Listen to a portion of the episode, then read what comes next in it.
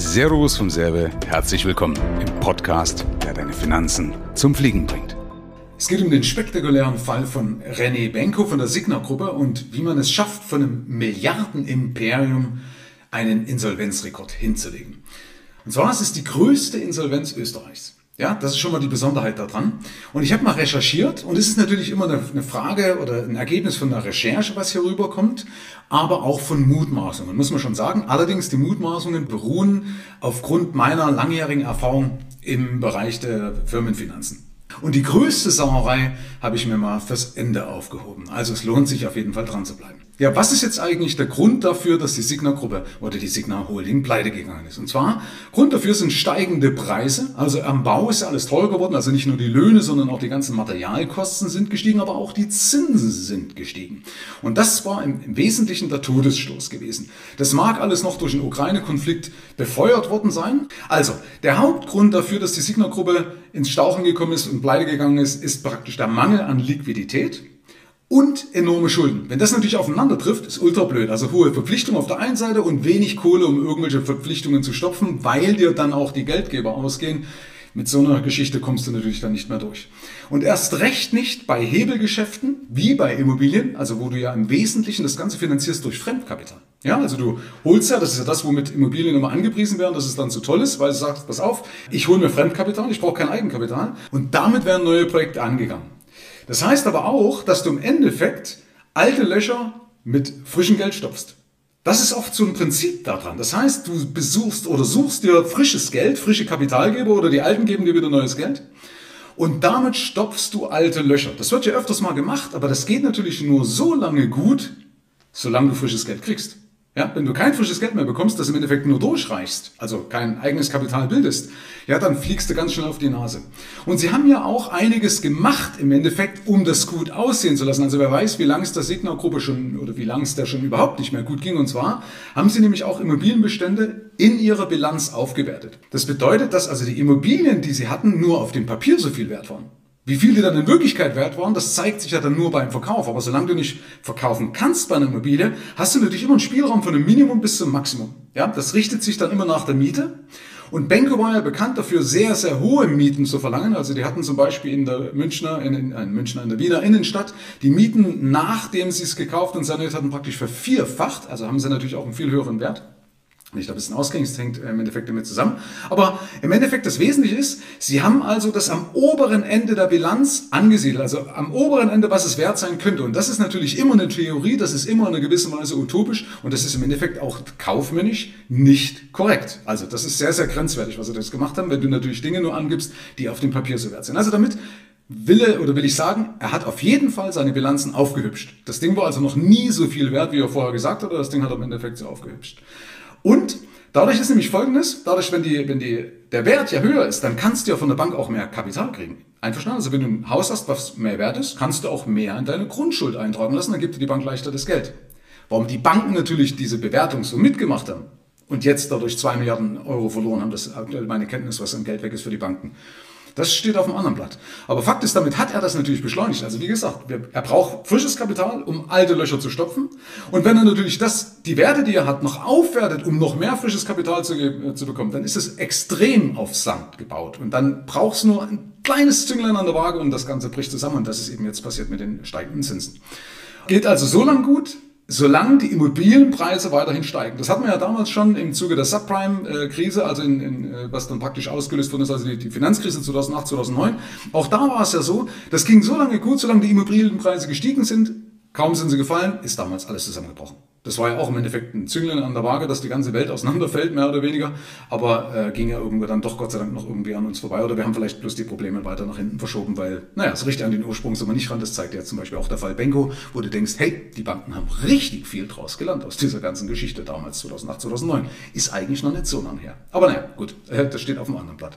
So, und sie haben auch, weil er gesagt hat, sie haben also ihre ganzen Zahlen schön frisiert, sie haben nämlich auch ihre Jahresbilanzen verspätet abgegeben. Das heißt, sie haben also billig in Kauf genommen, Strafen zu bezahlen. Und die Strafen sind halt gar nicht so hoch. Also die, für so einen Konzern wie die Signa-Gruppe sind halt die Strafen eigentlich lächerlich. Das ist halt Portokasse. Das heißt, auch da müsste nachgebessert werden, dass der Staat, die Anleger und so weiter alle schützt, indem er die Strafen übersetzt. Also das heißt, sie haben also die Bilanzen äh, verspätet abgegeben und das ist natürlich auch immer ein Warnsignal. So, und ich will mal eins dazu sagen, weil immer alle sagen, ja, es muss ja alles Fremdkapital sein. Und da will ich mal jemanden zitieren, der auch Österreicher ist, also im Endeffekt der in derselben Liga mitspielt, auch Milliardär, leider verstorben, der liebe Dietrich Matteschitz.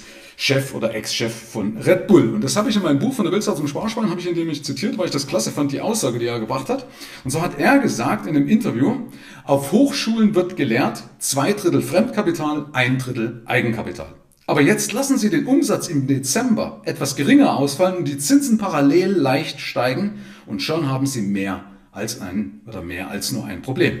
Außerdem investiert man das Geld, das man verdient hat und nicht das Geld, das man vielleicht einmal verdienen wird.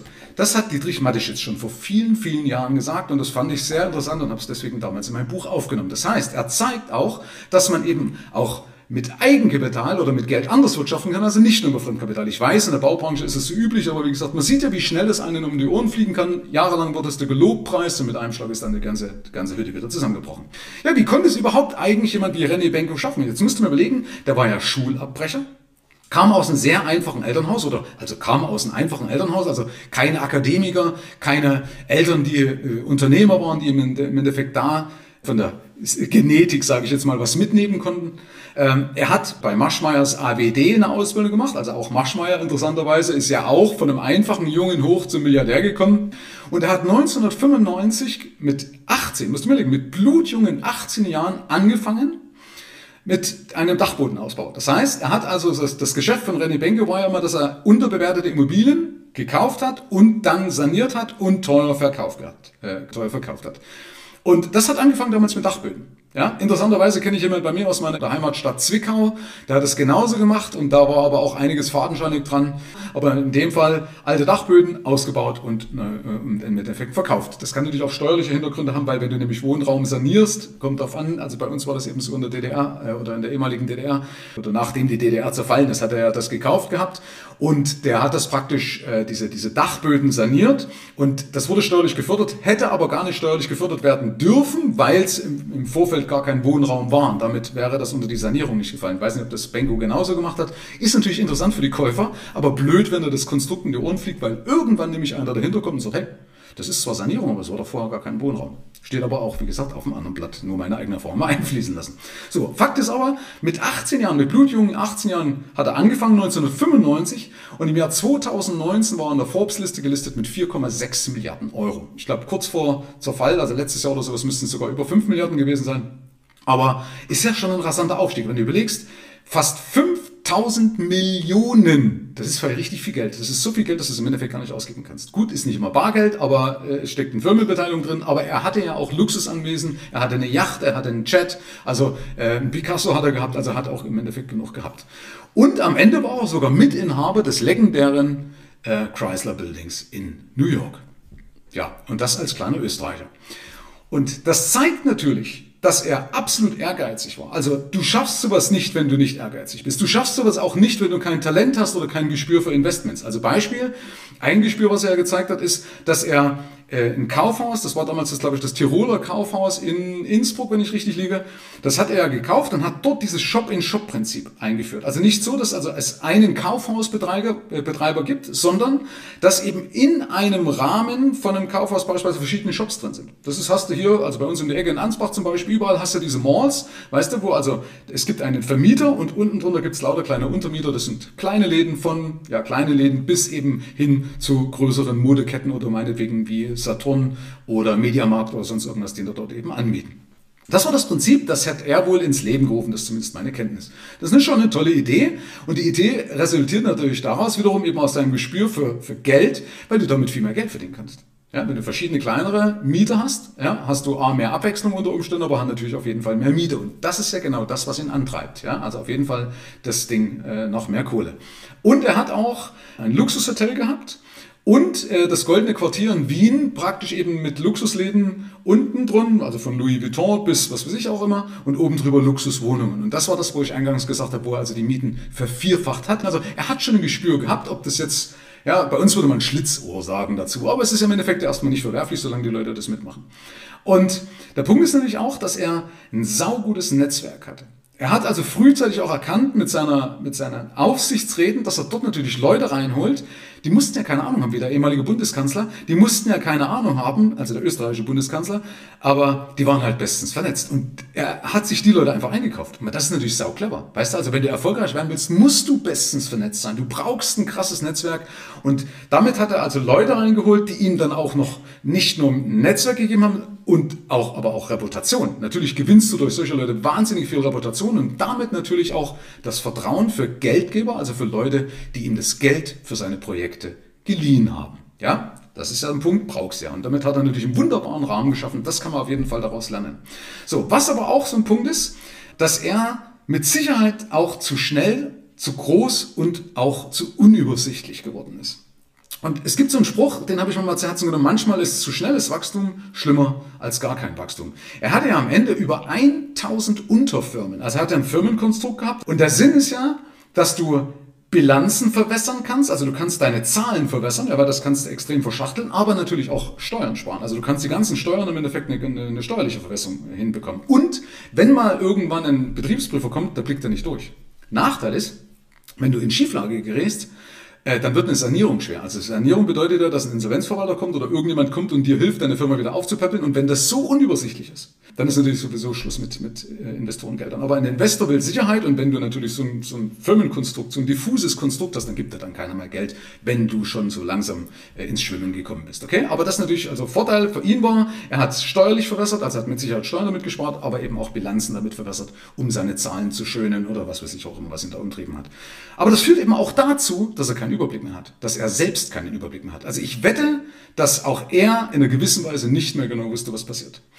Und das kommt nämlich auch oder resultiert ganz sicher aus einer Selbstüberschätzung. Also es gibt immer diesen Self-Confidence-Bias. Ich habe auch schon mal einen Podcast und alles dazu gemacht, wo erfolgreiche Piloten, Testpiloten abgestürzt sind, in ihrer Familie ausgelöscht, äh, ausgelöscht haben aus einer Selbstüberschätzung heraus. Weil manchmal bist du an dem Punkt, wo du denkst, oder wie diese, diese äh, U-52, die in der, in der Schweiz abgestürzt ist.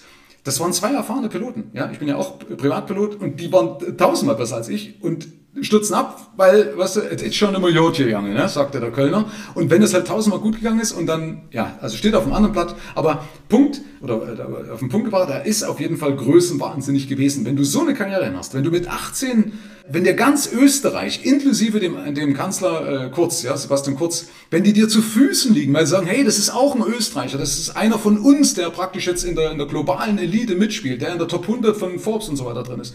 Weißt du, wenn, wenn, das, wenn dir das passiert, das musst du überlegen, was du für eine Persönlichkeit brauchst, um das wegzustecken, um nicht größenwahnsinnig zu werden. Also, wer in so einer Situation oder was du für eine Persönlichkeit brauchst, um nicht zur Selbstüberschätzung zu neigen. Die Frage ist ja auch, wer um ihn herum hat und gesagt, hey, das kann, kann schiefgehen, René. Weißt du, äh, das wird es so in der Regel nicht geben. Also, oder er hört die nicht, er lässt die Leute gar nicht an sich ran. Ja, ich habe paar Mal in meinem Podcast das auch schon mal gesagt, wie gefährlich das ist, wenn du keine Kultur hast, wo eine Kritik möglich ist. Und das ist halt der Punkt, das wird so nicht gewesen sein. Er hat überall die Bestätigung bekommen, hey Junge, du bist auf dem richtigen Weg, alles schön und gut und das wird schon passen. Äh, ja, am Ende halt dann doch nicht. Aber Fakt ist äh, äh Selbstüberschätzung. Und das hat auch äh, im Endeffekt gezeigt durch eine Aussage 2008, 2009.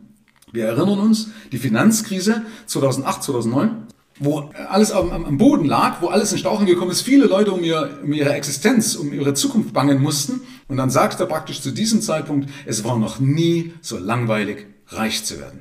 Und das zeigt schon, wie demütig in Anführungsstrichen er einfach ist. Weißt du, wenn du weißt, ja, alles liegt mehr oder weniger am Boden, dann ist die Frage, ob so eine Aussage dann angebracht ist. Das kann man zwar machen, klar, das kann Marketing sein, äh, Marketing-Gag sein oder eine, eine PR, um irgendwie Aufmerksamkeit zu erregen, aber es zeugt eben davon auch, welchen Charakter das du hast.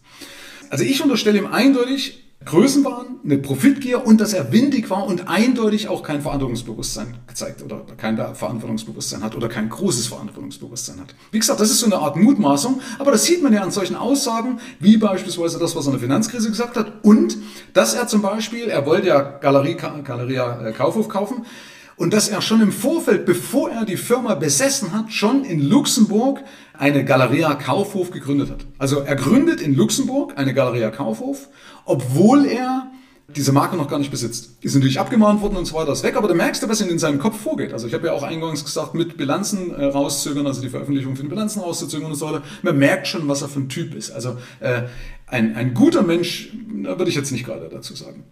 So, und er ist ja auch danach verurteilt worden wegen Korruption. Bestechung, also 2012 ist er verurteilt worden wegen Korruption. Später gab es auch Anklage oder Vorwürfe wegen Geldwäsche. Ein paar Sachen sind eben nicht äh, bewiesen worden, aber es gab auf jeden Fall einige äh, Vorwürfe von Geldwäsche. Es gibt zwielichtige Geldgeber, will ich ja gar nicht alle aufzählen, aber Fakt ist, einige zwielichtige Geldgeber und Partner, die er praktisch gehabt hat. Er hat verbotene Parteispenden gemacht, auch das kam mehr oder weniger raus. Und er hat absolute Steuervermeidung betrieben, zum Beispiel durch sogenannte Share Deals. Ja, also da wird praktisch Grunderwerbssteuer gespart. Das Ding ist aber bei der Grunderwerbssteuer, die Gemeinden, die Kommunen sind darauf angewiesen auf diese Grunderwerbssteuer und das muss natürlich dann in Anführungsstrichen der kleine Mann von nebenan bezahlen. Das heißt, wenn die Großen sich drücken, und das sind ja Millionenbeträge, die er sich gespart hat, kann jemand anders sagen, ja, ist ja clever, logischerweise. Das Problem ist aber, jemand anders zahlt die Schmier. Ja, genau das, was er macht, zahlt die Schmier jemand anders. Wie gesagt, gibt bestimmt auch Leute, die das für gut heißen werden. Ich finde das mit, mit meiner Moral ist es nicht vereinbar, weil wenn eine Grunderwerbsteuer nicht drin ist, bei solchen Millionen Umsätzen, und ich haben sie ja Millionen um, äh, Dividenden ausgeschüttet. Also die Signa-Gruppe hat ja, ich glaube, im letzten Jahr 200 Millionen ausgeschüttet und davon sind, glaube ich, 100 Millionen alleine bei René Benko gelandet. Das ist meine Information, könnt ihr gerne mal mitdiskutieren. Wie gesagt, ich will ja nicht vollumfänglich recht haben, habe ja gesagt, ein Teil ist Mutmaßen, aber diese Zahlen, das ist das, was ich jetzt so recherchiert habe. Also Geld war da und dann äh, muss ich mir nicht unbedingt die Grunderwerbsteuer, ich glaube, ich weiß nicht, 4,5 Millionen oder was das waren, was er sich gespart hat bei diesem einen Hotel. Ist die Frage, ob, das sein muss. Ja, natürlich erhöht das seinen Gewinn, aber die Frage ist, wie gesagt, wenn ich mir eh 100 Millionen auszahle, ob das dann auf diese 4,5 Prozent, ob das darauf ankommt. Ja? Oder ob das nicht das letzte Quäntchen ist, was ich rausdrücke, was einfach nur zum Vorschein bringt, dass ich für eine Drecksau im Geiste bin. Ja, sieht mir das nach, aber das ist meine Meinung. Okay? So, oder was er auch gezeigt hat, äh, dass praktisch äh, er im, im Naturschutzgebiet Karwendel, da ist wohl sein Jagdgebiet mit irgendwie, dass er da eine Freigabe äh, für Hubschrauberflug, ja, dass er also mit seinen Leuten, Geschäftsleuten dahin fliegen kann. Das hat er natürlich unter der Prämisse auch gemacht, um das steuerlich absetzen zu können, damit er also einen Bezug zum Geschäft hat. Aber die Frage ist, was sagt das wiederum über einen Menschen aus, der sagt, scheiß doch auf den Naturschutzgebiet, wenn ich ja mit Hubschrauberlärm reinballer. Also nicht nur, dass ich irgendwelche Abgase habe, sondern Hubschrauber, die sind ja bekannt dafür, dass sie sehr leise sind, ja. Also die schweben ja förmlich rein und das war ihm einfach wurscht. Ist zwar abgeschmettert worden, das war also dann selbst der österreichischen Regierung zu viel, aber Fakt ist, er hat es auf jeden Fall angefragt. Sagt meiner, meines Erachtens schon was über ihn aus. Und auch, dass er Massenentlassungen durchgeführt hat, weil er wegen Profitgier überhöhte Mieten gehabt hat bei Galeria Kaufhof. Und um eben hohe Dividenden an seine Aktionäre ausschütten zu können. Aber die Mitarbeiter, und das ist jetzt schon das, das Perverse daran, die Mitarbeiter hatten im Vorfeld aus Weihnachtsgeld und Urlaubsgeld verzichtet. Und die haben viele Überstunden nicht abgegolten jetzt bekommen oder abgegolten bekommen infolge der Insolvenz.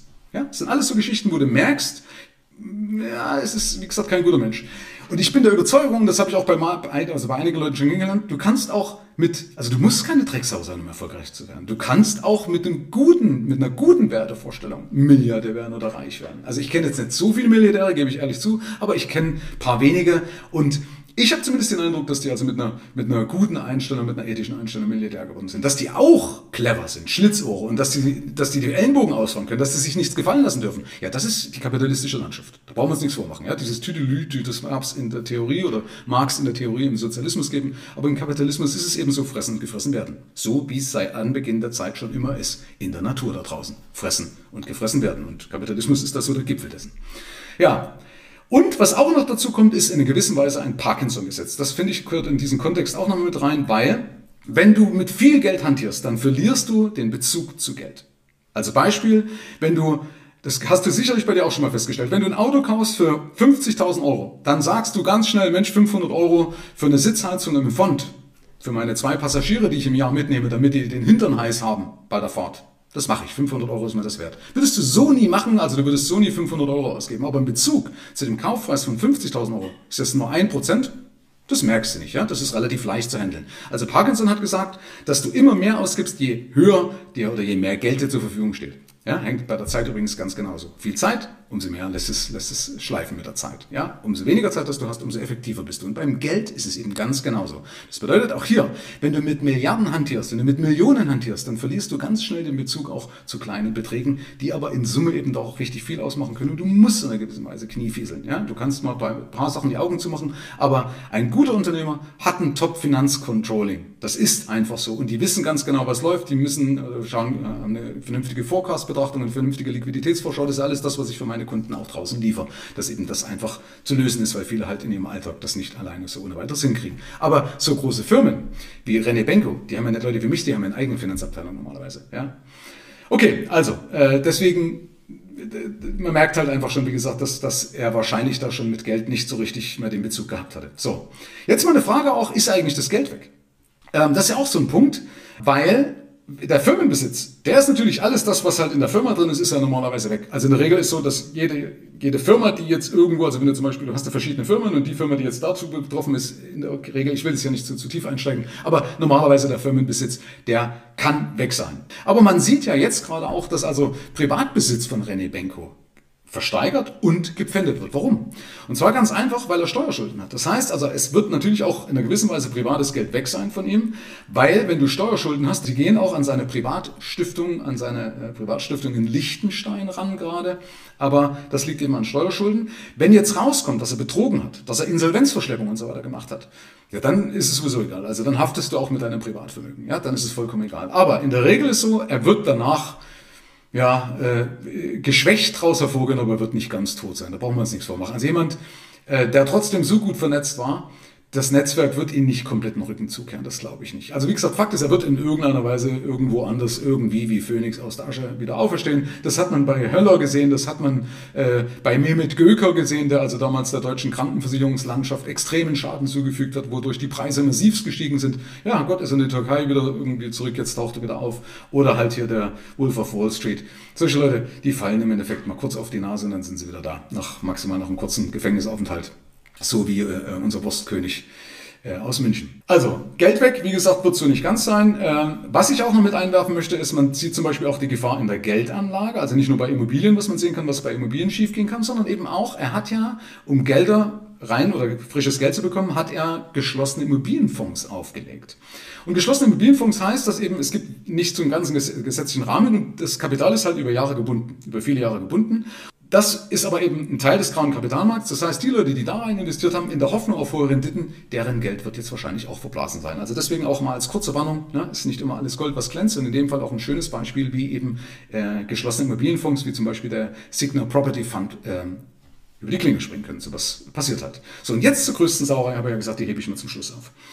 Weil, was ich eben krass finde an dieser ganzen Geschichte ist, obwohl er ja dafür bekannt war, dass er Steuervermeidung betreibt. Also nicht nur Steuerersparnis, sondern Steuervermeidung, also Nullsteuerprinzip, ja, das angestrebt hat.